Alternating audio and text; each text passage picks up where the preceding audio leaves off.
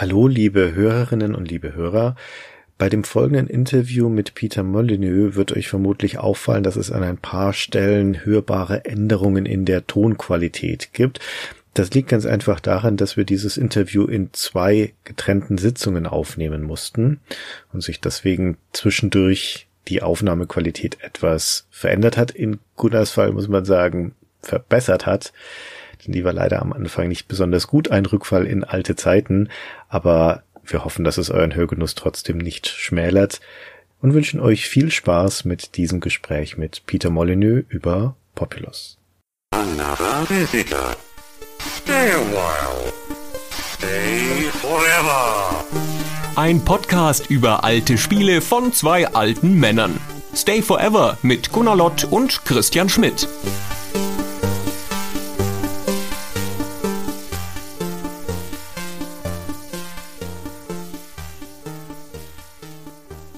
Hello, this is Stay Forever, and I'm your host, Gunnar. With me is, as usual, Christian. Hi, Chris. Hello. Of course, there's our guest. We have the great honor to talk to Peter Molyneux. Peter is one of the legendary game designers. He founded and led two game studios, Bullfrog and Lionhead. He was responsible for beloved games such as Populous, Theme Park, Dungeon Keeper, Black and White, and others. Today, he's retired to a South Sea Island and lives in the palace. Ah, no, he still runs a game studio, of course. It's called 22 Cans and is most famous for the app experiment Curiosity and the god game Godus. Welcome, Peter. Thank you very much for having me, and it's a delight to talk to you, Gunnar and Christian. Peter, we're here today to talk about Populous. Yeah. Which is the game that made you, if I may say so. It made you rich and famous and laid the foundation for your reputation as a free creative spirit in gaming. Absolutely, it is, yeah. If you were to describe that game to my 12 year old daughter, who has played Minecraft and other games but never heard of this one, what would you say?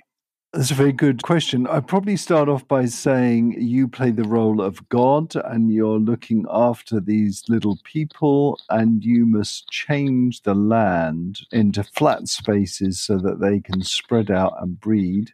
Unfortunately, so is the evil God doing the same. So you must battle with your people against the evil God to keep your people safe. Thank you very much. We'd like to start years before Populous and trace your path to the game, starting with your education. Did you go to university? I did. I went to university and I studied computer science. I've got to say, in those days, it was a very, very different subject than it was today because all the programming had to be done on punch cards and paper tape. And, um, you know, you're talking about the very early days of really computers. So, whilst it was useful, I don't think it was particularly useful for my career later on. But I, you know, I really enjoyed university. I went to Southampton.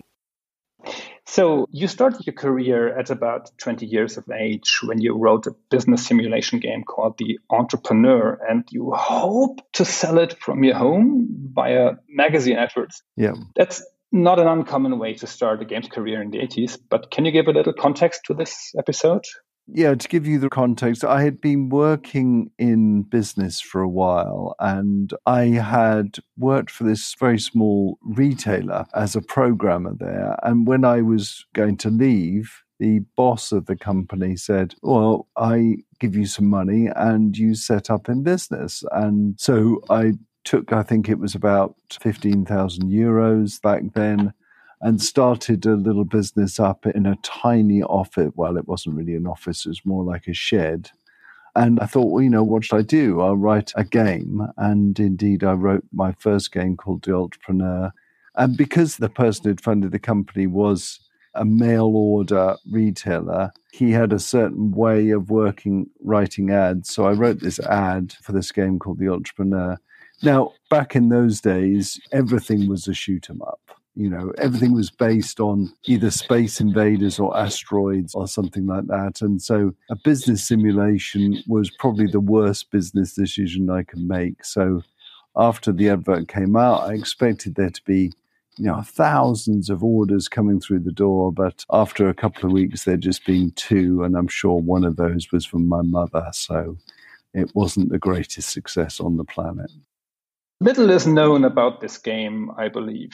Can you describe the game in a few more sentences? Yeah, so, you know, I've always had a love for simulations, and this was a simulation of running a little business and you had to make products and sell the products and there was all sorts of world events that were going off with that would disrupt your business and it was purely a text based game there was no graphics at all because it was just me coding it so if you imagine a screen full of text, a little bit like a spreadsheet with just messages coming up, and you could, you know, buy stock and sell products. And it actually was a great deal of fun, but it's not what the world wanted at that particular time.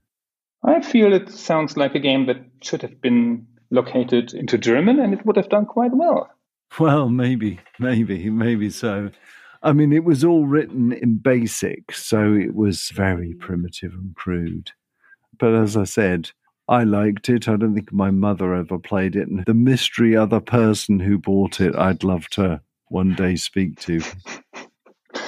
In the following years, you tried your hand at various entrepreneurial endeavors from selling discs to exporting baked beans yeah, by yeah. all things. You have told these stories already, so we'll skip those. Right. But with the founding of Bullfrog in 1987, together with your longtime business partner Les Edgar, mm-hmm. you pivoted back to games. Yes. So why was that?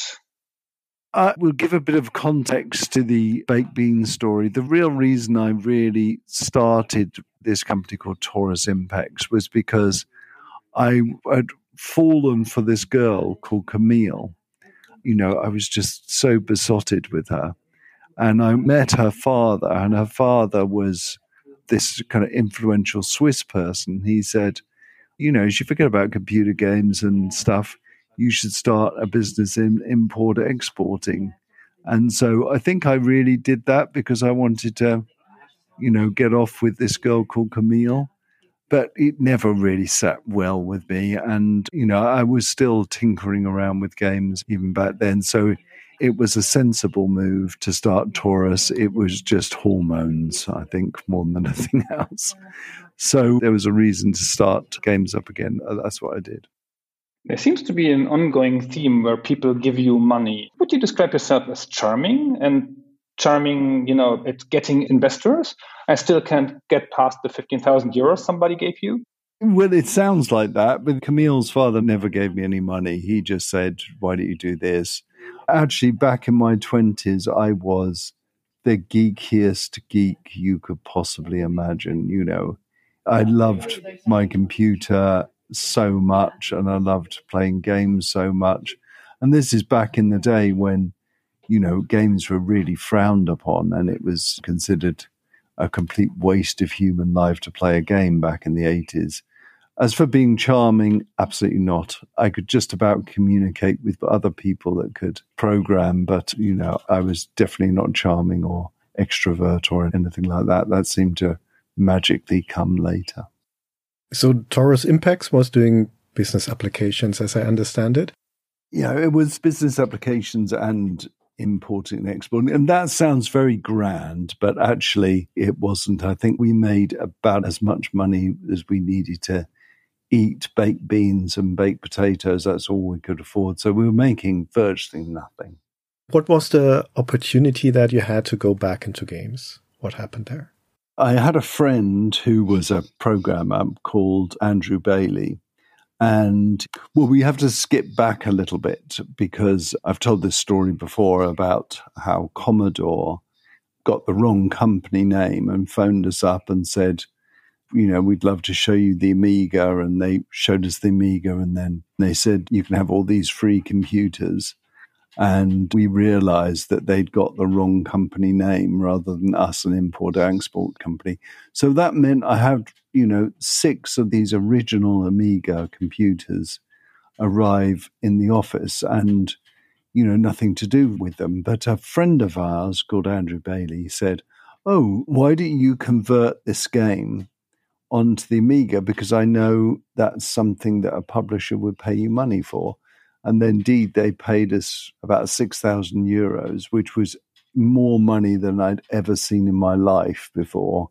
I mean, the fact it ended up being almost a year's work, but that gave me the computers, it gave me the reason to do it. And indeed, I did a conversion of this game called Druid 2 across the Amiga. And so I had my foot in the door, as it were. There was also a little drum machine application called A Drum, if I'm not mistaken. Yes, gosh, you've done your research. I've almost forgotten about A Drum. Was that before the port of Druid or afterwards? if you remember? I think that was before. Do you know, it's so hard to remember. In fact, there was a title even before that that was called The Composer, which was a music generation program where you could, you know, enter notes on the keyboard. And that was for the Commodore 64. And I can remember we got an order for about a thousand of these tapes. There were tapes back then, not discs or CDs or anything. And I can remember being in my bedsit copying those tapes over the whole weekend and then getting to the end of copying these 1,000 tapes just on two basic tape decks and realizing that none of them had recorded properly. And that was probably one of my worst times of my life. And then I delivered all these tapes with this music program off to the publisher and he took them but never paid me any money. The bizarre turn of fortunes there as I went back to see him and said, You know, why haven't you paid me the money? And he said, Well, you know, we're not going to pay you the money. We didn't ever agree to it. And I said, Well, you got the tapes. He said, Well, it's just tough luck. You can't have the money. And then years later, after I sold Bullfrog, I was looking around for a house, a new house to move in. And the guy that made the deal was selling his house because he was going bankrupt. And when I was looking around at the house, I met him again. I said, You probably don't recognize me, but you're the one. You shafted me for all this money way back then. And that was quite pleasurable, really, to get my revenge. Did he apologize? No, he didn't actually. Ah. He just stormed off as if I was going to knife him or something. But the house wasn't very nice, so I didn't end up getting that house. Take us back into the year 1998, like shortly after Bullfrog was founded and when the development of Populous really began. Let's say you arrive at the office in the morning. Can you describe what you see there? Who is there? What people are doing? Right. So at that time, there was me and someone called Glenn Corpes, and we worked together in this office that was about as big as a toilet, I think. The office was at the top over the flat of this old woman called Kath, and we managed to get this free room where we didn't have to pay any rent. And this tiny room that the two of us worked in was full of pizza boxes and cans of Diet Coke. And I had this massive cigarette ashtray, and it was just about six inches high of cigarette butts. It stunk of cigarettes, Coca Cola, pizza, and body odor. So much so, if anyone walked in the office, they gagged because the smell was so bad. That was my working. But there was no toilet in the building. We had to use this tiny little sink that we had. I won't go into details about that, but it was the most hor- the most horrible existence you could possibly imagine. Could you introduce Glenn Corpes to us? What type of person was he, and how did you hire him? We hired him as a graphic artist, but he did all the graphics on Druid but he also dabbled in you know programming and other stuff like that. And he was and he still is. He is you know i've changed a lot since those days but he is precisely the same. He looks the same. He talks the same.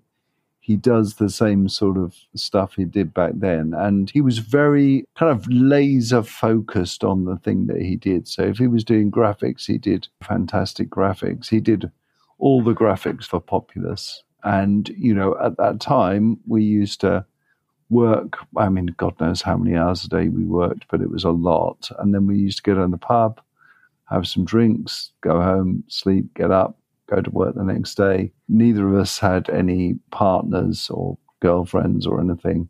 we just lived to work. When it wasn't really work, it was more an unbelievable, incredible experience of creating things even back then. When you were setting out to do Populous, you described the beginning as very iterative, and we'll get to that a little bit more in a moment. But were you setting out, so this is our next game, and let's start this? Or is this more like goofing around, trying different things while doing other things, everything in parallel?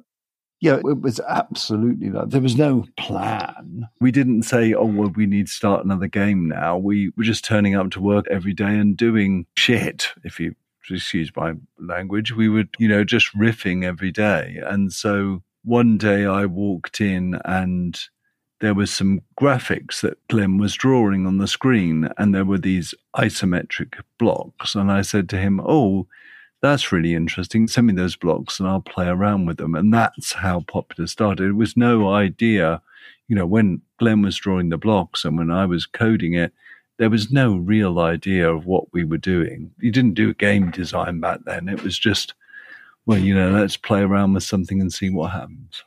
Bottom up approach, so to say. The very bottom of bottom up approach, yeah. I think that's being generous. It was just the two of you starting with the game. And what kind of role did Les play? He was a really good friend of mine, but he had a job up in London. And so he was around for going to the pub for sure, but he didn't get involved in either coding or any of the art or anything like that because he had another job. You know, when I say we had no money, I really, really mean we had absolutely no money. So, you know, I think all of our money just went on paying Glenn. I don't think I drew a salary or any form of salary for years. I just worked out this way of being able to stay alive by taking out different credit cards. So I'd take out, you know, an American Express card and then take it up to the credit limit and then take out a Barclay card and take it up to the limit. And that's how I survived for years and years. So the two of you, Glenn and you, started developing the game in a kind of back and forth.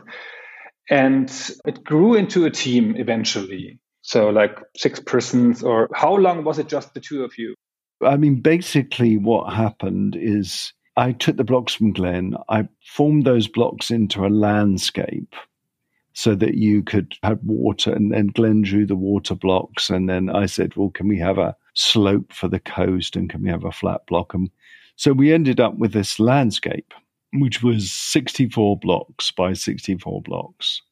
And it was only at that point I thought, well, what can I put on the landscape? So I said, well, why don't we have these little people moving around? And so Glenn drew these animations of these little people. There were just two frames of animation one frame with the leg forward, one frame with the leg back he gave me those and then I put those little people on the landscape. And then I realized I've got to get them moving round. And this is the moment that Populous was actually born because I realized, you know, I couldn't think of a way of having lots of these little people use navigation so that they would walk up to the coast and walk left or walk right or they'd be able to navigate round, you know, obstacles you know, because I couldn't work out how to do it because the computer would slow down too much.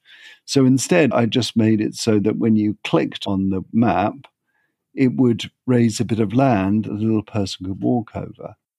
My inability to code navigation or pathfinding routines caused the core of what Populous was to be created. So that was the first real evolution of what Populous became. And then the second evolution is that, you know, I'm an insanely competitive game player. You know, I love board games. I love any cooperative game. So Glenn and I wired up our two computers so that we could play on the same landscape. And it was that that caused the people to start fighting. And then we started to think, well, this kind of feels a bit godlike. And then we introduced the god powers. And we used to play Populous all the time, you know, for three or four hours a day. And my rule was right, if I'm not winning, the game's not finished. So we just kept adding features in. Every time Glenn won, I used to add a new rule or a new part of the game that made sure that I won. So this was in inception and the longest time during development, a pure multiplayer game. When and why did this change to a single player experience? We still left the multiplayer element in there, but the main reason we had to do a single player experience to play it multiplayer, you had to swap two pins on the RS232 lead. The RS232 port on the Amiga was designed to plug into a printer. It wasn't really designed to plug into another computer. But if you took a lead apart and swapped two of the pins over, it means that you could connect two computers. Obviously, you know, if you release that game, no one was going to be able to do that. So we said, well, let's write a simple computer opponent. I'm curious about the relationship between Bullfrog and Electronic Arts. You've often spoken about the business side of things, about the contract that you had with EA and the royalties and so on. But how about the production side? Which aspects of Populous, as we know it today, were influenced by Electronic Arts?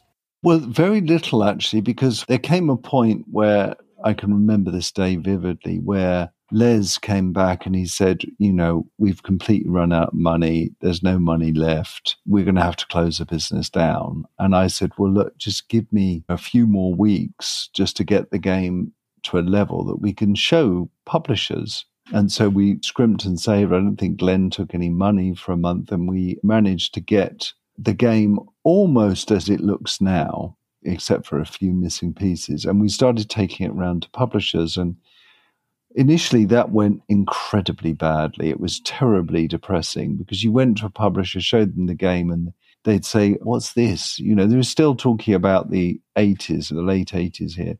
What's this? We've never seen anything like this. Could you make it into a game like this game? And we said, no, we can't do that. And I think we went round to see about 10 or 12 publishers before we went to Electronic Arts. And then, very fortunately, Electronic Arts were just established just earlier that month that we showed them, they'd established their European arm and they didn't have anything to really publish. And so when we took Populous round to them, they said, Yeah, we'll take this game. But it was almost finished then, except there was one big missing piece. We signed the publishing deal with them. And I think the game was released, you know, a month later after signing the publishing deal. And they put it into their test. Now, testing back then, it consisted of one person testing the game for 48 hours. That was it. That was the complete testing. And this one person who tested the game, they phoned us up and said, Well, we've tested the game, but how do we get to the end screen? And I realized that we didn't have an end of game screen. We haven't written one. And I said, Well, we haven't written it yet. And they said, Well, you're going to have to finish it whatever you do, you're going to have to finish it today because we've got the disk duplication booked and we can't get that. So we had to go back and this friend of Glenn's had drawn this picture of this weird goblin lord and we managed to change the graphics. So at the end of the game, this goblin lord raised his left eyebrow and then the text said, well done, you finished the game. But that was a real panic.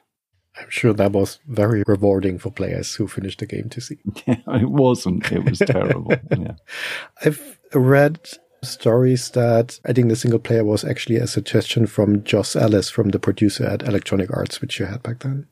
I mean, Joss became a really close friend. I don't remember him doing anything. The person who did add something was, and he went on to work with me for a long time, with called Tim Rance. Tim worked out that if an Amiga was connected on a network, now back then, you know, very few people connected on a network, then you could write a file with the multiplayer codes on. And the multiplayer worked on a 300 baud modem. It could send and receive 30 bytes a second. And the whole of Populous worked on that. And I can remember Tim specifically doing the code for that. As far as Joss is concerned, I don't remember him. He didn't do any development. He was the main producer there. I mean, I'm sure he had some suggestions on the single player game, but I'm pretty sure we had a single player game before Electronic Arts took it on. So, regardless, for the longest time during development, that was a multiplayer game. It was conceived as a multiplayer game. Yeah. You enjoyed it as a multiplayer game. Yeah. And as it was released, it had this campaign mode included. Ultimately, how important was network play for the success of Populous? Not at all.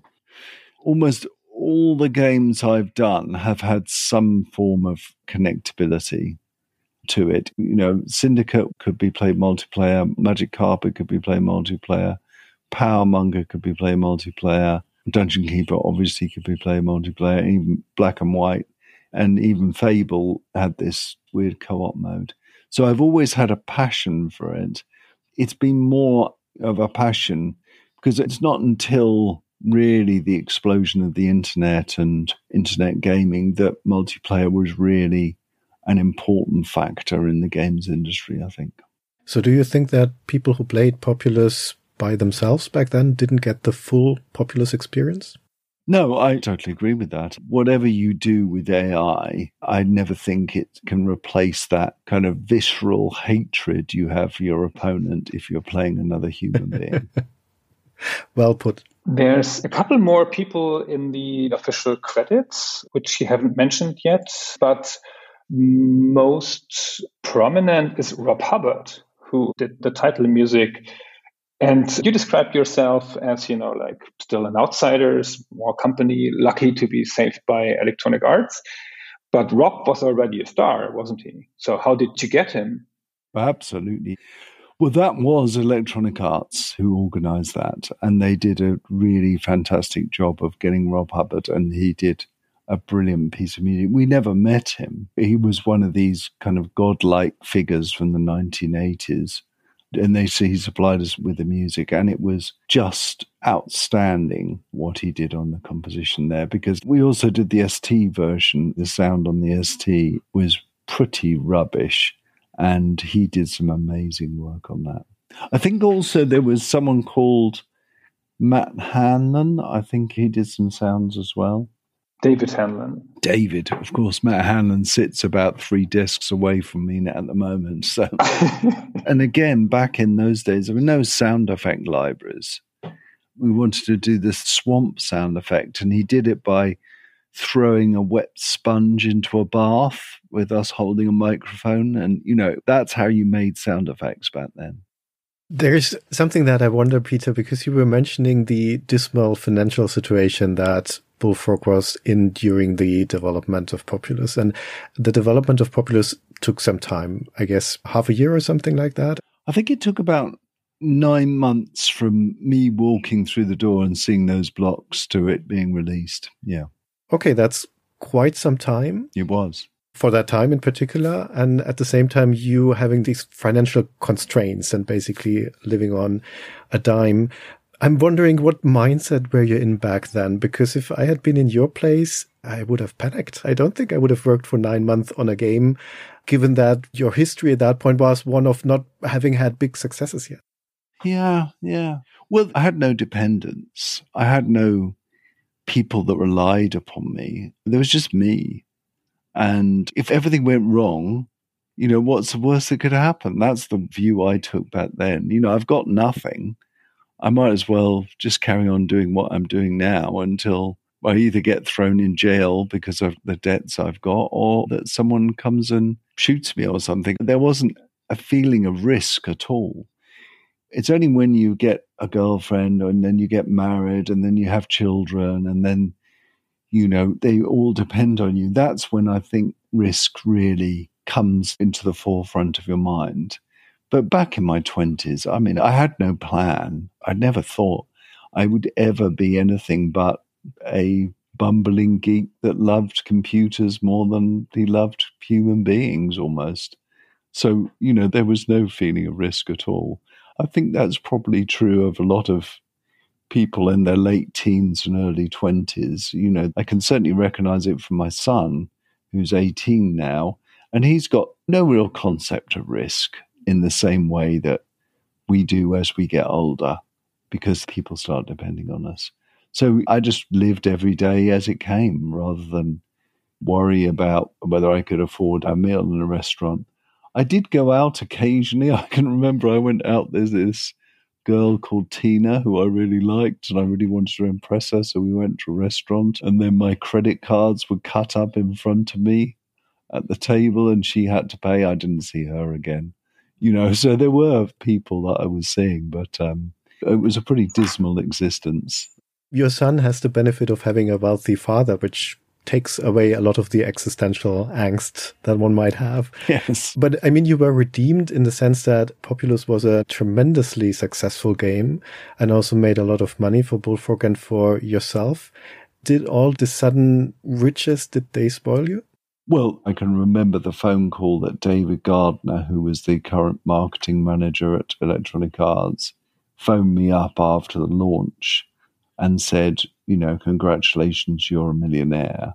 You know, and this was me sitting in the office that had no toilet and, you know, the mountain high ashtray. What he omitted to say was it was going to be another nine months before we saw any of that money. And that forced us to sign a pretty bad deal with Electronic Arts just so we could get some money to live, basically, for three further titles. But then the money did arrive, and I can remember very, very clearly walking through the high street of Guildford and thinking to myself, I can afford anything in any of these shops. And immediately after that was one of the most miserable, depressing times of my life. And I ended up having therapy because it was as if someone had just changed my life instantly. We were having to employ lots of people. Lots of people were now relying on me. Lots of people were looking at me for the next game design. There was a lot of press going on. And before that, I had nothing and no one knew me and no one relied on me. And suddenly, overnight, that completely changed. And it was very, very distressing, I have to say the next most distressing part of my life was probably when I sold Bullfrog because that was even more distressing. If someone suddenly changes your whole life for the better, you know, infinitely better because you got money, it is very unsettling. Did you feel that you deserved all that money? I never felt like a proper programmer or a proper games person you know, as soon as Populous was finished, we had to sign this deal with Electronic Arts for three more titles.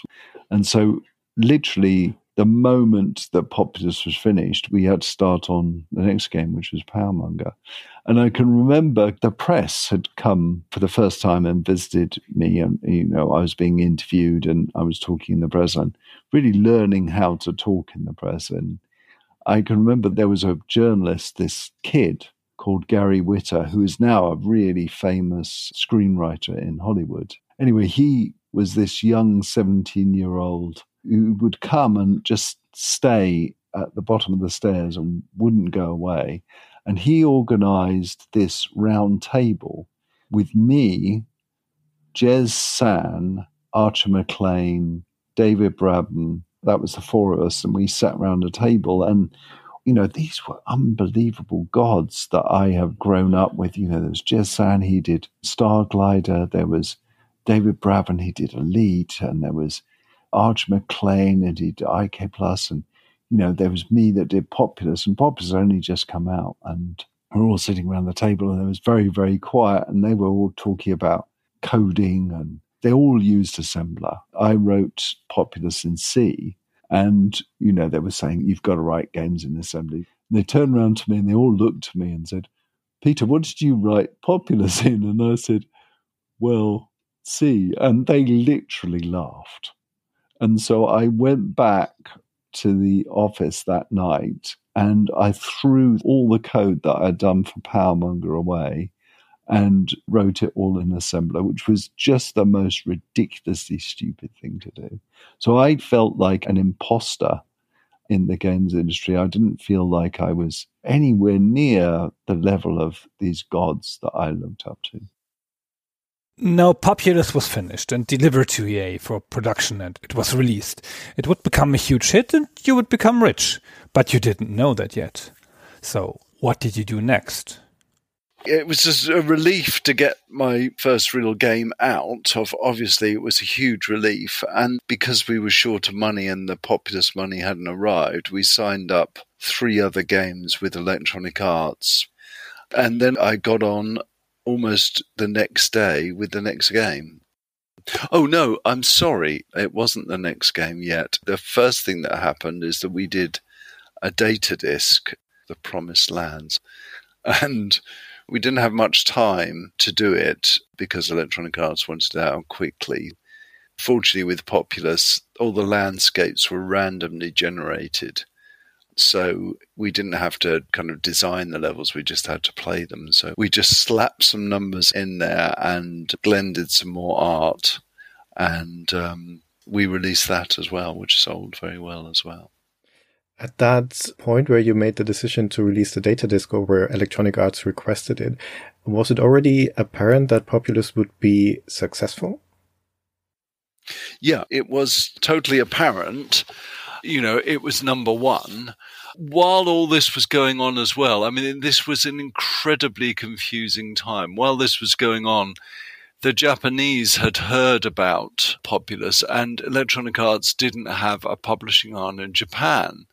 So we got this phone call. Bear in mind, the office was in this horrible flat above this old woman called Kath. And the president of Seito, which was this huge Japanese corporation, had taken it on himself to visit us without much notice. And so we got a phone call saying, Oh, we're in the area. Could we come and see you? And we said, Yes. But unfortunately, this president arrived in a you know big black limousine and got out and started walking up the stairs to our office through Kath's flat because you had to walk the stairs through Kath's flat, and she chased him away with a broom because she thought she was being attacked by someone. So he phoned up and said, I can't get into your office because this old woman keeps pushing me away. Anyway, to cut a long story short, we did a deal with a company called Imagineer in Japan. They released Populous in Japan and it was a huge success in Japan. The release in Japan that was for the SNES, if I'm not mistaken, for the Super Nintendo. I think they did the home computer first and then I think they did the SNES version.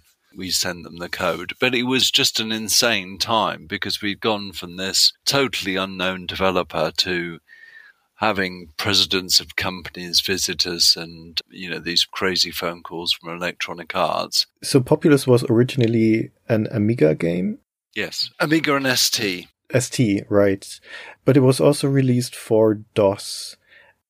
And I think it was Glenn Corpes who mentioned in an interview that you did the PC port, even though you didn't have much experience programming on a DOS machine.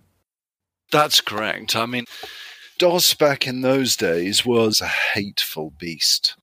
Um, it had a multitude of graphics cards, and the graphics cards it did have had these weird resolution, like you had the CGA version, which you could only have four colors on screen, and they were just awful colors. And then there was a Hercules card where you could have it in green and black, but much higher resolution. So I think we supported eight cards in the end, but it was a complete and utter nightmare to do. Why did you do that yourself?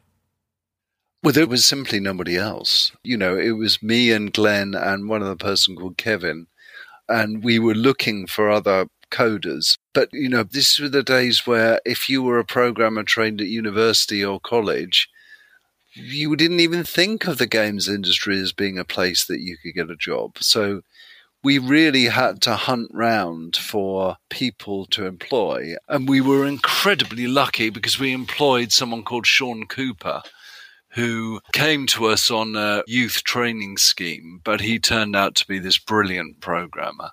He really helped out. But it was just a crazy, totally disorganized time.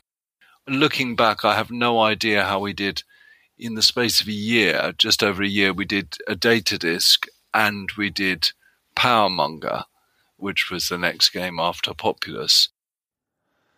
After a hit game like Populous, from today's point of view, a sequel would have been logical. However, you developed Powermonger instead, which is kind of similar but different. Well, back in those days, and this is unbelievable when you think of today's world, it was considered artistic bankruptcy to do a sequel. it were just selling out. That was the word that the magazines all use. Oh, they're just doing a sequel, they're just cashing in. So we didn't really want to do a sequel straight away. And then Powermonger was this crazy attempt at a real time strategy game when there were no real real time strategy games around at that time. It was just the idea of commanding troops and battling on a landscape which we thought would make a good game. I mean, like a lot of the games that I've worked on, it was kind of made up as we went along but it was very, very pressured, and we were working even longer hours. You know, it was just a crazy, crazy time. Did it work out commercially? Yeah, I mean, it got to number one. It didn't because of a stupid design decision that I made. And this is kind of a lesson I learned is you should never let the logic of something get in the way of the gameplay so um, in Powermonger, you had all these troops on the landscape which you could give orders to and command and fight, you know, just like a real time strategy game, really. But I thought, well, how do these troops get the messages from you? And I made the decision that when you sent them a command, so if you clicked on a, an area of the landscape, a pigeon flew out and sent the orders to them, and there was this like this 30 second delay which just made the game feel awful. So um, I think I learned a good lesson back then. Powermonger had 3D terrain that was zoomable and rotatable and allowed for much more varied landscapes. For Populous 2, however, you returned to the checkerboard structure. Why was that? Yeah, I mean, the reason why is I think that we could support eight polygons for the landscape. It was either eight or 16 there's not much you can do with eight polygons. And of course, Populous required, you know, a big landscape. And in those days, with the performance of the machines, it would just be out of the question to have done the landscape using polygons rather than using blocks.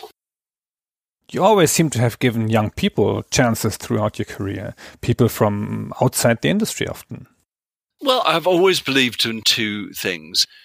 You can find brilliance in people if you can pull the brilliance out of someone, they can do an amazing job for you. And I've had incredible success with that.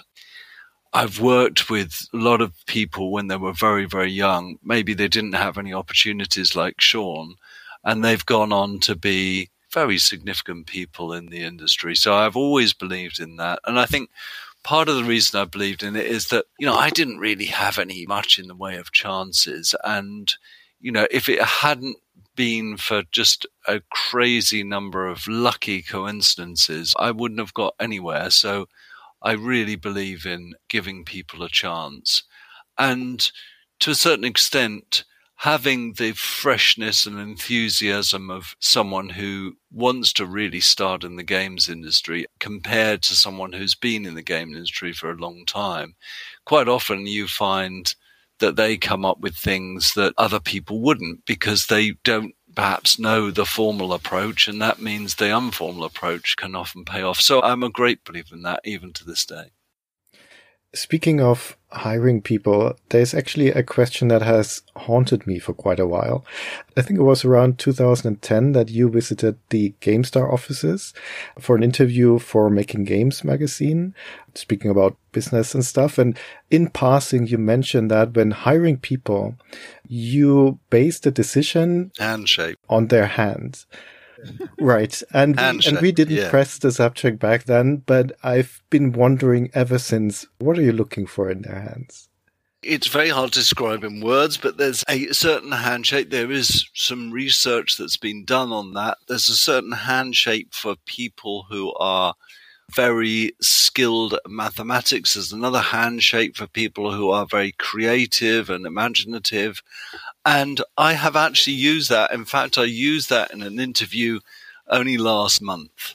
You know, the science behind it maybe not be as robust as it should be, but it, it, the correlation between brilliant people and a certain hand shape is the length of the fingers and the proportion between the forefinger and the index finger, which I look for. It's worked for me. You know, I've used it for a very long time you have to do something when you're interviewing people because if you've got 100 CVs and you've spoken these days to 100 people over Zoom, how do you distinguish one above the other, other than, you know, maybe one looks like an axe murderer and the other one looks like, you know, someone who's the nicest person in the world? You don't really know. And uh, so you just use whatever tricks you can. And the hand shape is one of the tricks I use. And another trick that I use is to give set people a riddle and just observe how they go about solving that riddle it is just very insightful as to whether they would be a great person to work with. Interesting. Thank you for clearing that up. I, I, can sleep easy now. Yeah, I know it's eccentric. It's unusual. And if you were applying for a banking position or something like that, you'd think it was mad. But you know, I know I'm eccentric, so there you go. You've been telling us about your younger years, getting started in the business, your first steps as an entrepreneur. And it seems to me that in your younger years, your ambition was not necessarily to be a game designer, but rather to be a businessman, an entrepreneur. Yeah. And now, decades later, you have created quite a few games and you have started quite a few companies. Yeah. So if you take stock now, in which of these fields have you succeeded more?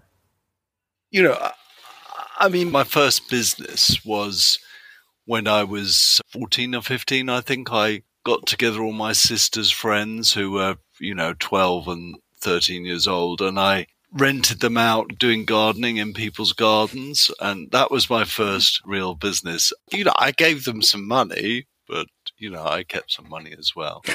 you know, I just had these childish fantasies about running my own business. I think mainly because my dad was so miserable working for a company. And uh, I think that just rubbed off on me. So, do you consider yourself a game designer or a businessman first and foremost? Well, I mean, there's three sides, and this drives people absolutely mad. Well, there's four sides to me, really. Firstly, I'm a programmer. Other than the gap I took between black and white and starting 22 cans, most of my time has been spent coding. Certainly on my latest project has been spent coding. So, firstly, I'm a coder. Secondly, a designer.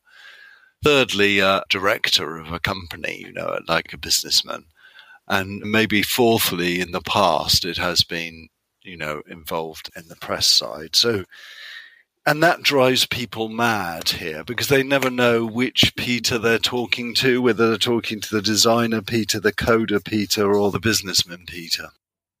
And which of these Peters makes the decisions? For instance, selling Bullfrog, which of the Peters made that decision? I mean, that was that was an insane time. You've got to realize that Electronic Arts tried to buy us once and we said no. And then there were seven companies trying to buy Bullfrog. You know, we were traveling all over the world. And the partner I had at that time, Les Edgar, you know, he desperately wanted to cash in. So um, I can't remember what sold it to me. I mean, it was an incredible deal. You know, it was cash on day one, and it was temptation. It wasn't temptation. It was just.